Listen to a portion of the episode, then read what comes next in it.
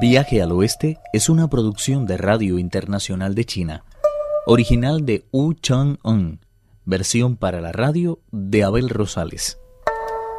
Primera parte. La ciudad de Chang'an era el lugar en el que generación tras generación los emperadores habían establecido su capital. Desde los tiempos de los Zhou, los Qin y los Han, había sido embellecida sin parar.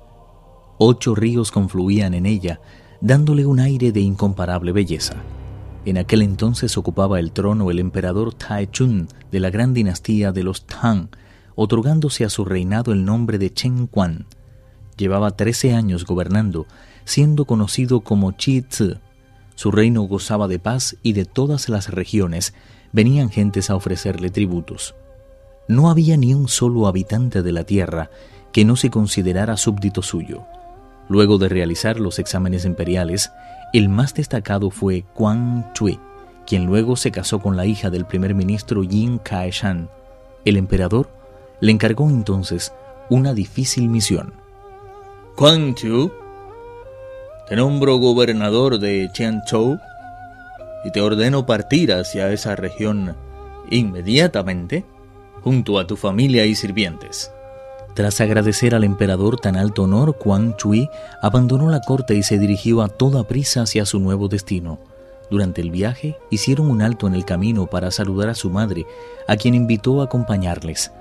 Debido al largo viaje, su madre pidió descansar en una posada y a la mañana siguiente, Quan Chui se encontró fuera de la posada con un hombre que vendía una carpa de un atractivo color dorado. Pensando en su esposa, se la compró por una ristra de monedas. Cuando se disponía a cocinarla se percató de que la carpa pestañeaba como si estuviera viva y decidió regresar al pez a su río de origen. Finalmente su madre quedó en la posada y él y su esposa continuaron camino.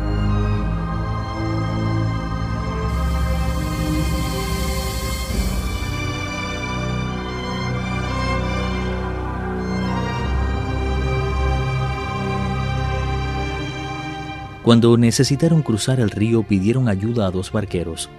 Sucedió que Quan Chui había sido predestinado en su anterior reencarnación a toparse con la desgracia, concretada en estos dos malhechores. Tras ordenar a su criado que montara todo el equipaje en la barca, Quan y su esposa se dispusieron a montar en ella. Uno de los barqueros se percató enseguida de la extraordinaria belleza de la señora Yin y dirigieron la barca hacia una zona apartada, donde esperaron con impaciencia la caída de la noche. Mataron entonces al criado y asesinaron a golpes a Quan Chui, arrojando a continuación sus cuerpos al agua. La mujer, sin escapatoria, se entregó al ladrón, quien asumió la identidad de su marido. El cuerpo del criado asesinado fue arrastrado río abajo por la corriente, mientras que el de Chen Quan Chui se hundió y fue a parar al fondo, donde fue avistado al poco rato por un oficial del rey dragón que estaba de patrulla.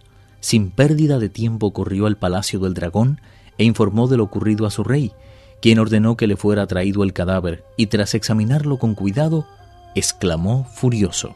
Este hombre es mi benefactor. ¿Cómo ha podido ser asesinado? Como suele decirse, la amabilidad hay que recompensarla con la misma moneda. Debo devolverle a la vida y así pagarle el inestimable beneficio que me hizo él ayer. De inmediato redactó una carta para el espíritu local y el dios protector de Chou, en el que le suplicaba encarecidamente que le entregaran el alma del literato para devolverle así a la vida. Estos ordenaron a su vez a los demonios que dieran el espíritu de Chen Quan Chui al oficial que les había llevado la carta y que, feliz por el éxito de su gestión, condujo a la desconcertada alma al Palacio del Cristal de Agua.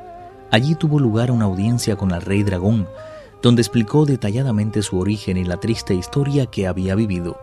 El rey dragón dijo, Soy la carpa dorada que salvaste ayer. Eres mi benefactor. Te encuentras ciertamente en una situación muy difícil, pero no existe razón alguna que me impida acudir en tu ayuda.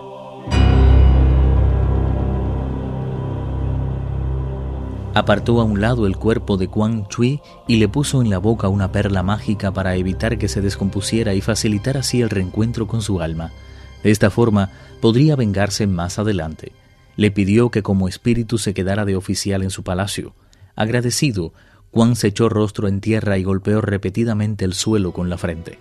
El rey dragón, por su parte, preparó un espléndido banquete de bienvenida al que invitó a sus más directos colaboradores.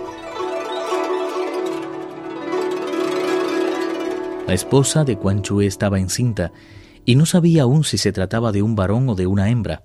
No le quedó otro remedio que someterse contra su voluntad a su despreciable raptor. El tiempo fue transcurriendo veloz. Un día los deberes oficiales de su esposo le llevaron hasta un lugar muy remoto de su circunscripción. Como siempre, la señora Jin se quedó en la mansión y comenzó a experimentar un dolor tan fuerte en el vientre que perdió la conciencia y cayó al suelo. De esa forma dio a luz a un hijo. En ese momento le pareció oír que alguien le susurraba al oído. Chao, escucha con cuidado lo que voy a decirte. Soy el espíritu de la estrella polar y he venido a entregarte este hijo por orden expresa de la Bodhisattva Kuan Yin un día su nombre será conocido en toda la tierra, ya que no habrá término de comparación entre él y un mortal ordinario. Cuando regrese el bandito león, lo más seguro es que quiera hacer daño al niño. Tienes que hacer todo lo que puedas por impedirlo. Sé valiente y no tengas miedo. Tu marido ha sido salvado por el rey dragón. Dentro de poco volverán a reunirse. De eso puedes estar segura llegará el día en el que todo lo torcido será enderezado y todos los crímenes castigados. No olvides jamás mis palabras.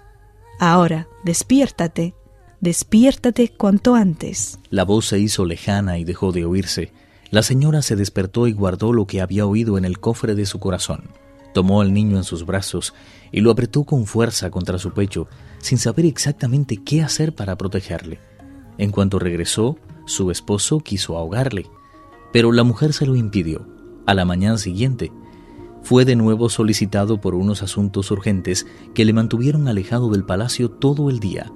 Entre desesperada y aliviada, la mujer se dijo, Si sigue aquí el niño, cuando vuelva el bandido, su vida correrá un gravísimo peligro. Lo mejor que puedo hacer es abandonarle en el río y dejar a la muerte o la vida que sigan su propio curso. Quizás el cielo se apiade de su suerte y envíe en su auxilio a alguien que le cuide y se ocupe de él. Quién sabe si en el futuro volveremos a encontrarnos de nuevo. Pero es la única solución. Temiendo no poder reconocerle después, se mordió un dedo y con su propia sangre escribió una carta en la que constataban con claridad el nombre de los padres, la lamentable historia de su familia y las trágicas razones por las que había sido abandonado.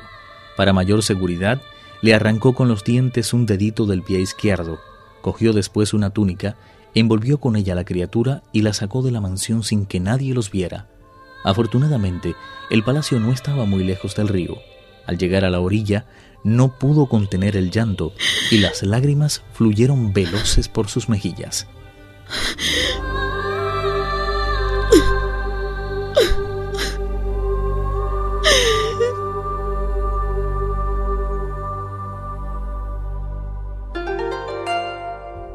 Viaje al Oeste, uno de los cuatro grandes clásicos de la literatura china.